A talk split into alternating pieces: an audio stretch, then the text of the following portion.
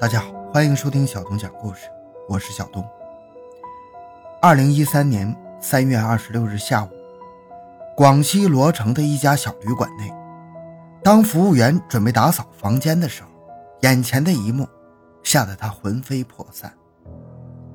房间内十分凌乱，墙上、地上满是血迹，而且墙边露着一个人的脚。服务员没敢再往里走。迅速跑出来报警。案发房间位于宾馆七层，是个标间。警察赶到后，看到了一个可怕的一幕：一名男子倒在床边，脸冲下，已经死亡。请收听小东播讲的《死亡名单》：小旅馆床下发现尸体，凶手到底是谁？回到现场。寻找真相。小东讲故事系列专辑由喜马拉雅独家播出。死者年纪二十岁上下，死亡时间大概在上午十一点。在靠近死者的墙壁上有大量的血迹和被重物刮擦的痕迹，应该是发生过激烈的打斗。在床上，警察还发现了一枚子弹。和一个手枪枪套，警方还在继续勘查，在床下又看到了让他们意想不到的情景。当警方往床底看的时候，发现一双脚在床下面，吓得现场警察一跳，万一是嫌疑人躲在下面呢？他手里可有枪啊！现场的人赶紧撤出去，做了一番武装之后，警察再次进入房间，掀开床之后。发现是一名男性，也死了，年龄四十岁左右，跟上名死者一样，也是头部遭钝器敲打死亡，死亡时间大约是在上午十点左右。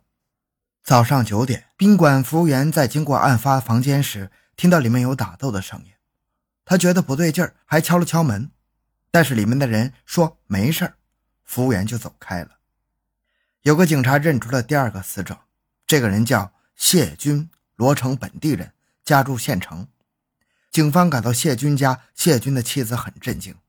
早上谢军九点接电话出门的时候还好好的，怎么会死在宾馆里呢？而且十二点二十分的时候还给丈夫打个电话，是个男人接的，本地口音，说谢军上厕所了。妻子说让谢军一会儿打给我，有事儿。但是等再打谢军电话的时候，就关机了。谢军在罗城开了一家 KTV，接触的人比较多，但妻子说丈夫从不与人结怨。在年轻死者的身上发现了一张身份证，死者叫小武，二十岁。警方赶到小武家，只有爷爷奶奶在家，说孙子在县城里学开车，最近没回家。哪想遭此厄运呢？在现场的床角处有一身男性的衣裤，上面沾有血迹。在卫生间里也发现沾有血迹的毛巾，在花洒的下方也有一滴血。警方推断，凶手应该是在搏斗的时候受了伤，衣服上也沾了血，之后是洗了澡换了衣服才离开现场的。警方通过调取宾馆监控录像发现，上午九点五十九分，也就是案发四个小时前，有两名男子进入了这个房间。从身材上看。右边这个男子应该就是谢军，而左边这个头有点秃顶，很可能就是凶手。中午十二点三十四分，一个男子从案发的房间里出来，头戴棒球帽，四处张望了一下，离开了。从身材上看，很像是之前头有点秃的那个男人。但令人奇怪的是，监控里始终没有出现小五进入房间的画面。警方查开房记录，不巧的是。登记系统恰好坏了，好在服务员记得那个开房的人。那个人早上七点钟开的房，本地口音，一米六到一米六五，微胖，前面头发稀少，一共开了三间房。经辨认，监控中那个头发有点秃的人就是开房人。警方吓了一跳啊，为什么会开三间房呢？那另外两间不会也出了事儿吧？立即让服务员打开了另外两间房。结果发现里面的东西没有动，也没有人住过的痕迹。技术人员在案发现场一共提取了八十九处血迹，经化验，血迹一共来自三个人，除了两名死者，剩下的一个就是嫌疑人了。警方立即送去做 DNA 的比对，在比对 DNA 的同时，警方在现场洗漱台下方的垃圾桶内发现有撕碎的纸片，在其中一张碎纸上写着“老戴”，旁边还有一个电话号码。警方拨打了过去，但是无人接听。很快，警方查实了老戴的身份，不是别人，正是死者小武的父亲。警方立即把桶里的一百多张被水泡过的碎纸片提取出来，进行烘干和拼接。警方又找了小武的爷爷，也就是老戴的父亲。老戴的父亲说，老戴中午十二点左右接了个电话就出去了，带着猎枪和狗，说是去和朋友去柴虎山打猎去。下午十六点钟。碎纸片拼接出来了，这是一份名单，上面写着县城客人名单及电话。除了死者小武、谢军，还有更多人的名字和电话，每个名字前面都有时间和编号。小武名字前面写着十点，谢军名字前面写着十一点。另外，纸上还写着刀、枪、手套、帽子。所以，这份名单。很可能是一份杀人计划。那按照计划，下一个被杀的人很可能就是老戴。警方立刻开始查找老戴。据村民反映，中午看到老戴和一个戴鸭舌帽的人出了村。经村民辨认，那个鸭舌帽正是监控中出现的那个人。这个时候已经是下午十七点多了，老戴出门已经五个小时了，恐怕是凶多吉少。警方决定立即带上警犬开展搜山。到了山脚下，发现了老戴的皮卡车，但是车上没有人。警方立即向山上搜去。当快搜到山顶的时候，警犬突然兴奋起来。再往前走，出现一条土狗。老戴的家人认出这是自家的狗。警察带着警犬跟随老戴的狗往前跑，大约跑了二十多分钟，狗在一片松林前停了下来。警方发现松树下。侧卧着一个人，脸上盖着一个草帽，像是在休息。警察喊了他一声，没反应。警察拿开草帽，发现这人头上、脸上全是血，致命伤和之前宾馆的那两个人一样，被棍棒之类的钝器打击造成的。死亡时间不超过三个小时，而这个人就是老戴。凶手还拿走了老戴的猎枪。这个时候。警方已经拼凑齐全部的三张纸，名单中一共有二十六个人，其中三个人已经遇害，而在第三张纸上写着一句话，更是让人心惊肉跳：不管是大人还是小孩，见一个毙一个。很明显，这三页纸是嫌疑人的一个杀人计划，一共分为三个部分：一是物件准备，是县城客人名单及电话，三是乡下客人名单，而不管是大人还是小孩，见一个毙一个，这句话就出现在第三部分。很可能凶手跟某个村子的人都结了怨，而在乡下的第一位是腊洞屯的村主任许谭飞。腊洞屯离老戴被害的地点非常近，警方分析，这个许主任很可能就是凶手的下一个目标。晚上十九点三十分，警方来到徐主任的住处，幸好徐主任安然无恙。经过徐主任仔细回想，和全村都有矛盾的只有一个叫秦文慧的人。警方拿出宾馆的监控截图，徐主任一眼就认出此人正是秦文慧。在案发六个小时之后，警方终于确定了犯罪嫌疑人秦文慧，四十九岁，罗城纳翁乡人，是个生意人，跟村里很多人都认识。但说他是杀人凶手，很多村民都不信呢，觉得他连杀鸡都不敢。警方来不及多想，立即在关键路口设卡拦截秦文慧。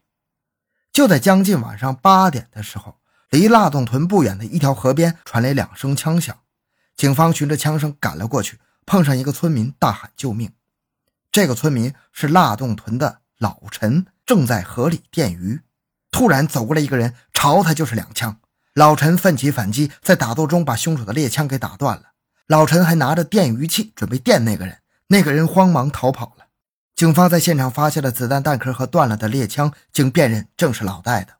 此外，警方在现场还很意外地发现了一把手枪。警方立即全副武装，朝嫌疑人逃跑的方向追了下去。但是天黑林密，警方的搜索工作进展得很慢。直到晚上九点多，警方突然接到一个电话，自称是秦文慧，说要自首。秦文慧到案了。据他交代，三月二十六日，他到宾馆开了三间房。九点，他先打电话以还钱为名义，把谢军约到了宾馆。秦文慧一直跟谢军有生意往来，还欠谢军的钱。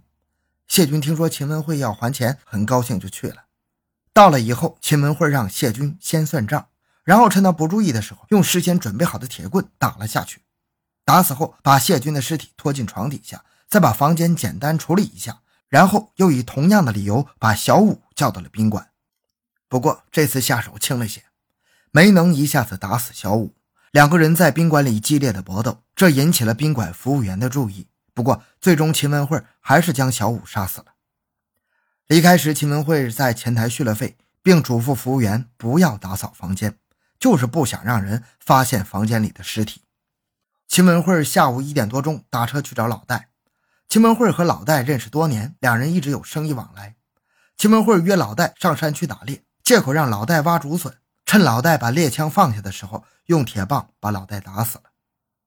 之后，秦文慧一边往山下走，一边寻思着下一步计划。山下就是腊洞屯啊！走到河边，他遇到一个电鱼人，秦文慧直接开了两枪，都没有打中。然后在搏斗中，枪又被打断了，没了武器的秦文慧慌忙逃窜。秦文慧知道周围肯定全是警察，走投无路，只好自首了。秦文慧说。他走到今天也是被逼无奈的。他本来是纳翁乡中心小学的一名教师，要不是因为做生意，也不会出后来的事儿。秦文慧看到周围的人都做生意赚了钱，他也想赚一点。两千零三年，林场允许私人承包，不甘人后的秦文慧拿出了自己的全部积蓄，又借了些钱，凑了七万块，和朋友一块承包了一片林地，没多久就赚了钱了。尝到甜头的秦文慧不断扩大规模，前后买了八千多亩林地，还开了木材加工厂。在别人眼里，秦文慧过上了好生活。生意做大以后，以前的朋友谢军和老戴要求跟他合伙，但是两个人又不愿意往公司里投一分钱，只想占干股。年底分红，秦文慧说，谢军和老戴不仅不在生意上帮忙，还替他借了不少高利贷。后来，秦文慧和谢军、老戴两个人的关系就越来越紧张了。不管生意赚不赚钱，谢军和老戴每年都要分红，如果不给就威胁他。谢军和老戴已死，无法证实秦文慧的话是真是假。但是事实上，秦文慧的生意确实是越做越差，不断扩大的规模让他负债累累。直到又一件事的发生，让秦文慧彻底陷入谷底，也让他的心理彻底失衡。秦文慧承包了腊洞屯后面的一座山林，种了速生桉树，但是村里人听说这种树会破坏水源，不让他种。但是秦文慧没有理会村里人，这下子把村里人全激怒了。村里六七十人直接把地里的所有速生桉树都拔了起来。这一下，秦文慧前期投入的六七万全都损失掉了，后期的损失更大。秦文慧说：“谢军和老戴不管这些。”还是照常管他要分红，谢军和老戴不断的逼迫，债主不断的催债，让秦文慧觉得无路可走，于是开始谋划杀人。在秦文慧的杀人名单中，不是和他有仇的，就是他的债主，只有老戴的儿子小武是个例外。那秦文慧为什么要杀小武呢？原来秦文慧觉得自己的儿子比较懦弱，他害怕小武将来会找他的家人报仇。所以，先把小五杀掉。每个人的人生路上都会遇到不顺、不公，甚至失败，关键是用什么样的态度来看待这一切。秦文慧最终选择了这样一条道路，不但给别人带来巨大的伤害，同时还把自己拖向了深渊。好了，这个故事讲完了。小东的个人微信号六五七六二六六，感谢您的收听，咱们下期再见。